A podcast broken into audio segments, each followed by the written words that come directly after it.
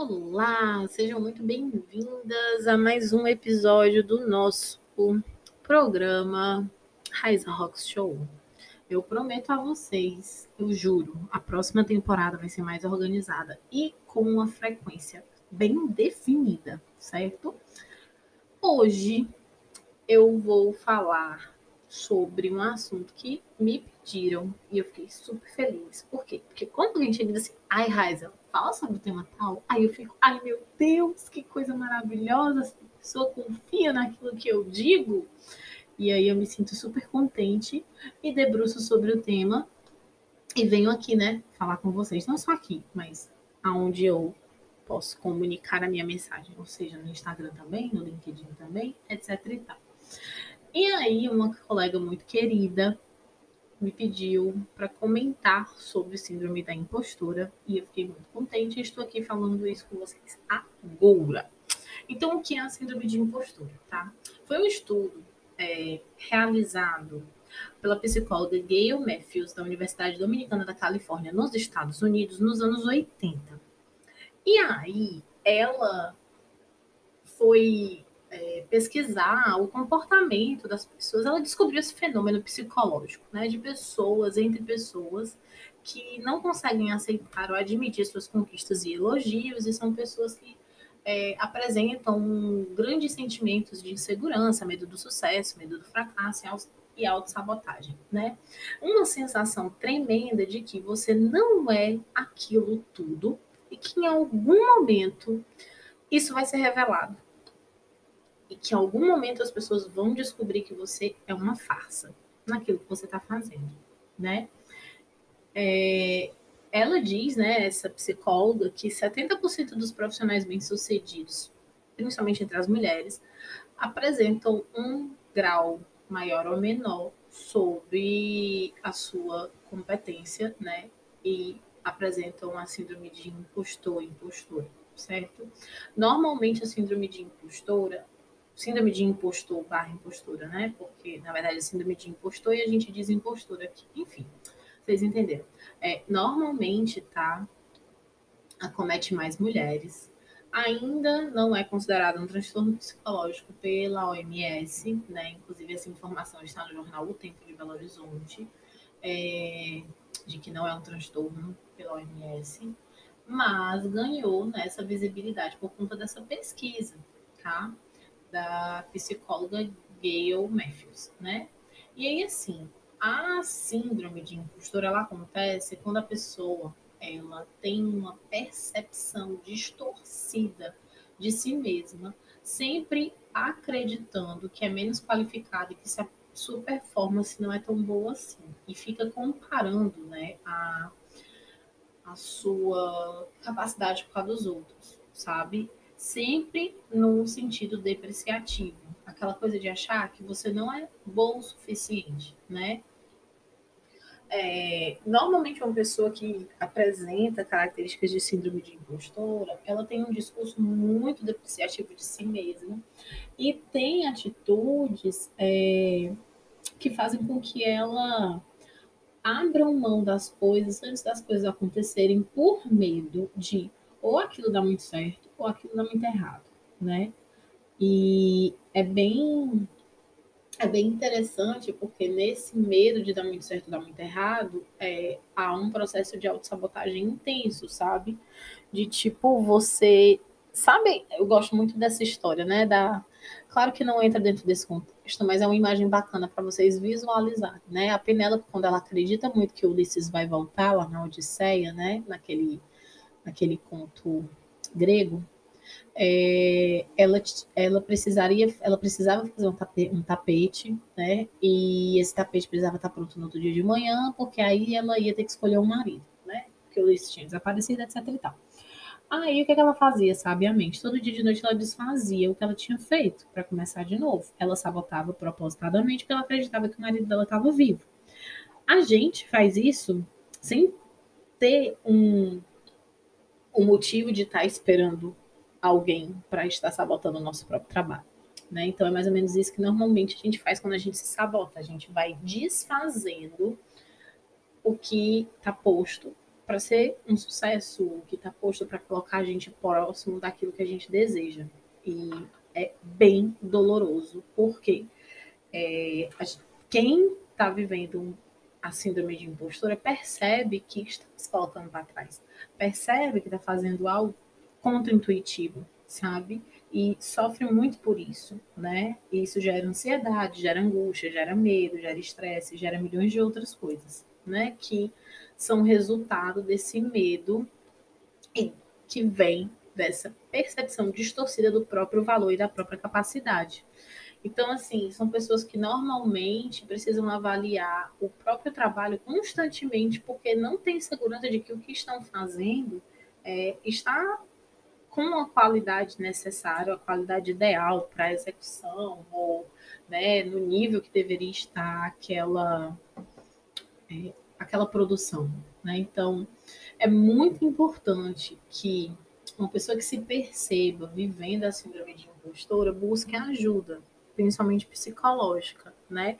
Outras coisas que eu normalmente é, comento, aconselho, oriento, é de se buscar atividades em que você possa lidar com o erro de maneira lúdica, tipo fazer uma atividade física, é, um, sei lá, até aprender a surfar, sabe? Pelo fato de que não, eu vejo muita gente que tem medo do, de surfar porque não sente os, a, o, o piso, né? Não sente o chão embaixo dos pés, então essa questão da segurança.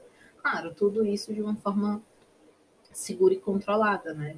E, sei lá, fazer yoga, sabe? Para aprender a lidar com os próprios limites e poder é, encontrar estratégias de superar os próprios limites também é muito interessante. É, hoje em dia a gente vê, vira e mexe, diversos discursos e é, depoimentos de mulheres super famosas, super conhecidas, falando que vivem a síndrome de impostor, né? E que tem um medo gigante de alguém descobrir que a pessoa não é tão boa assim, que a pessoa não é capaz e que talvez ela esteja ali, mas que ela não merecia estar ali, né? Então, assim, são. Eu penso a síndrome de impostora como resultado de uma insegurança muito grande e ela acaba apresentando alguns comportamentos muito interessantes, como, por exemplo, o controle, o medo excessivo de falhar, essa coisa de você acabar procrastinando para não uh, não ter que entrar em contato com a possibilidade de aquilo dar errado, sabe? E uma mentalidade muito catastrófica de que as coisas vão dar muito errado, que você vai sofrer muito e etc e tal, né? Uh, é, tá em dúvida o tempo todo, dificuldade de tomar decisão, dificuldade de impor limite, dificuldade de ser assertiva, às vezes se mistura até com aquela síndrome da boazinha, sabe, tentando agradar a tudo e a todos o tempo todo, fazer tudo muito certinho, é, por medo de ser quem se é. Uma das coisas que eu acredito, né, até pelo que eu tenho lido sobre sobre o tópico e pelo que eu tenho acompanhado de mulheres, né, que manifestam características da síndrome de impostor é que quanto mais a gente se conhece, mais a gente reconhece o nosso potencial e também reconhece as nossas limitações. Então é imprescindível a gente começar a entrar em contato com as limitações, reconhecê-las e saber que somos todos limitados num ponto ou em outro. Então, se a gente reconhece isso e aceita o fato de que somos limitados, sim, a gente começa a olhar para aquilo que a gente é muito bom, começa a focar naquilo, né? E não só naquilo que a gente não sabe, no que está faltando. Outra coisa que eu acho interessante, por tudo que eu li e que faz muito sentido e que tem dado certo, né, é buscar aprofundar o autoconhecimento para reencontrar a própria essência e viver de forma mais autêntica. Porque o que, que acontece? segue o raciocínio comigo. Quando a gente vive um caminho, né, que foi trilhado ou foi nos dado pronto por outras pessoas, você não está ali construindo algo que é seu ou sendo você mesma. Quanto menos você se sente você mesma, maior vai ser o medo de ser descoberta. Por quê? Porque você sabe que ali você não está segura, porque você não está sendo quem você é. E essa sensação de que a qualquer momento vão descobrir que você não é aquilo, vai ficar muito forte, muito presente. Então, quando a gente entra num processo terapêutico, que a gente vai redescobrindo a nossa essência, redescobrindo a nossa história, se apropriando de elementos e características que são próprios, que são nossos, né? Até porque não tem para onde correr, a nossa essência sempre escapa. Ela sempre escapa nos detalhes. A gente não tem como sustentar muito tempo um personagem criado, certo? Então, assim, é, chegar lá e esse lá pode ser qualquer lugar que você queira chegar, forjando uma personalidade, se forçando a se encaixar no papel, tentando se enquadrar naquilo que disseram que deveria ser, amplia de forma exponencial a insegurança e o medo de ser descoberto. Porque você trilhou um caminho que não é genuinamente o seu, apesar de você ter chegado lá, entende? É mais ou menos essa, é mais ou menos esse o raciocínio. Então, quanto mais a gente abraça a nossa essência, abraça a nossa autenticidade, abraça a nossa limitação, aceita a nossa própria humanidade, menos peso se carrega nesse caminhar. E é aquela coisa, tipo assim, se eu errar, errei, porque, porque sim, o que, que eu posso fazer? Todo mundo erra, né? É quando a gente começa a compreender que o erro faz parte da vida, e que você está errando num processo de aprendizagem, que ali não foi um erro deliberado para prejudicar, né? São coisas que a gente começa a, a afinar no nosso raciocínio, na nossa percepção, que vão aliviando o peso de achar que por conta daquilo, é, sabe aquele efeito dominó, né? Todo o resto vai desmoronar. Quando na verdade não é bem assim. Os erros eles podem ser pontuais e a gente conserta e segue em frente, apesar de tudo, né? É, é interessante porque a síndrome de impostura carrega muito essa questão da capacidade, né? Do não se achar capaz de realizar aquilo, apesar de realizar, sabe? E é interessante isso, porque a gente, quando trabalha, por exemplo, em escola, né, e nos processos de aprendizagem, a gente insiste muito que os pais permitam que as crianças experimentem as atividades e façam a sua maneira. Por quê? Porque é isso que vai dar segurança para que a criança consiga lidar com seus erros e lidar e, e, aceitar os seus acertos e reconhecer a capacidade de realizar.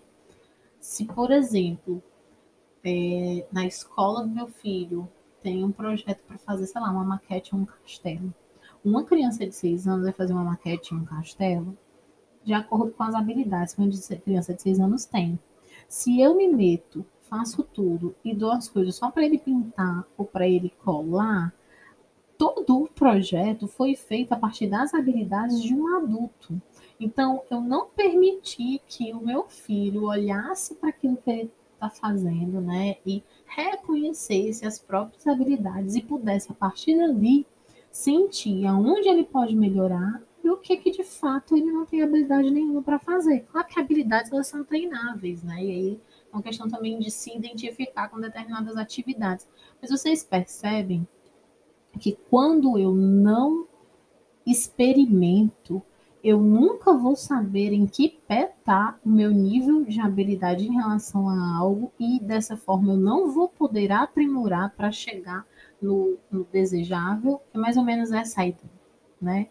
Que eu queria muito que vocês finalizassem esse episódio compreendendo a importância de se permitir experimentar, de se permitir errar, de se permitir fazer atividades em que é, vocês vão entrar em contato com o desconforto do não saber, de não ser boa naquilo e de construir é, é, competência nessa situação a partir da experiência diária, certo?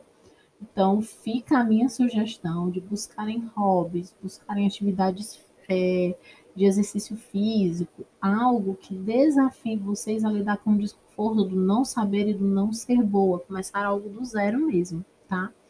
Isso muda tudo e é muito importante porque essa experiência ela vai transformando a nossa percepção, né?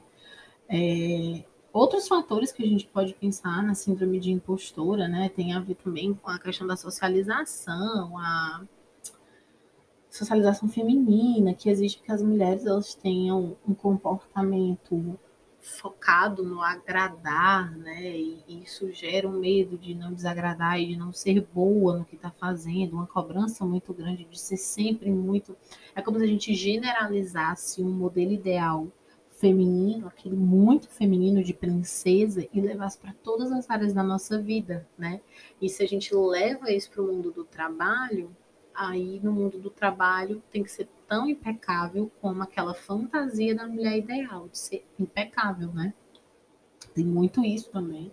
A gente não pode esquecer que a socialização, a cultura, a pressão, os estereótipos, eles fortalecem essa insegurança feminina, tá?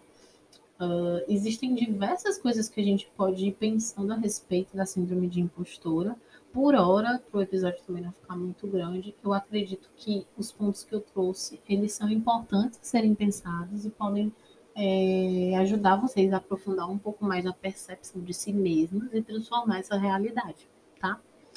Então é isso, gente. Muito obrigada. Fico muito feliz quando vocês me mandam sugestão de conteúdo para gravar para o podcast. E espero vocês para os próximos episódios. Juro, não vou demorar um mês para gravar o próximo. Eu juro, eu prometo. É uma dívida que eu estou aqui é, colocando publicamente com vocês.